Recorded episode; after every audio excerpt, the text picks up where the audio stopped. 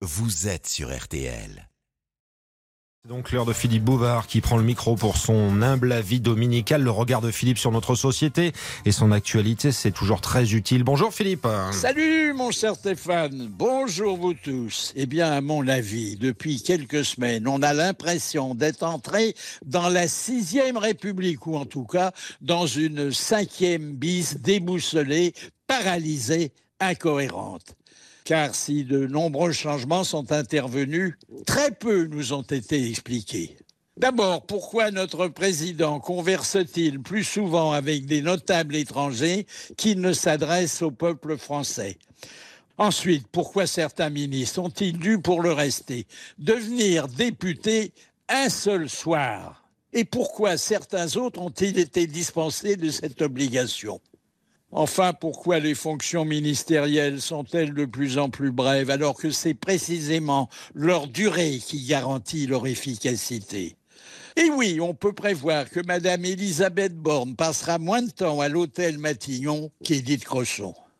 Alors, Dieu merci, votre serviteur, petit journaliste, a été mieux traité que les grands commis, puisque la direction de RTL a décidé de le conserver sur son antenne pour la 55e année. Alors, à la rentrée, euh, j'aurai pour mission de vous révéler et de vous commenter les surprises de la semaine. Ah, alors attendez, si j'avais commencé aujourd'hui, ah ben j'aurais eu le choix de l'embarras. Un chef d'État dont le camp enregistre de plus en plus d'abstention et de moins en moins de votes.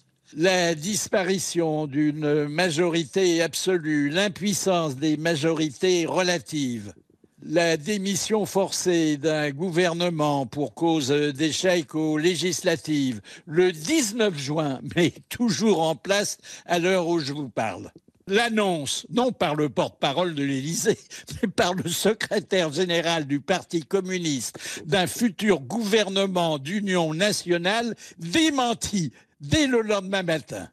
L'adoucissement subi et imprévu de Marine Le Pen, passé des pires menaces au renoncement à l'obstruction systématique un président qui, au lieu d'imposer ses idées comme par le passé, sollicite les idées de ses adversaires.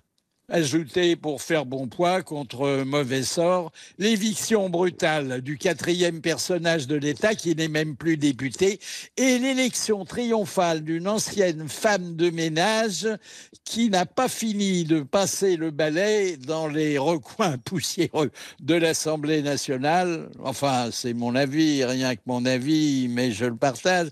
Bah, je vous souhaite de bonnes vacances et je vous donne rendez-vous le dimanche 4 septembre. Ah bah, c'est bien noté. Bel été à vous, Philippe Bovard, un Blavi qu'on retrouvera avec euh, plaisir, bien évidemment, qu'on peut podcaster et écouter tranquillement sur notre site rtl.fr.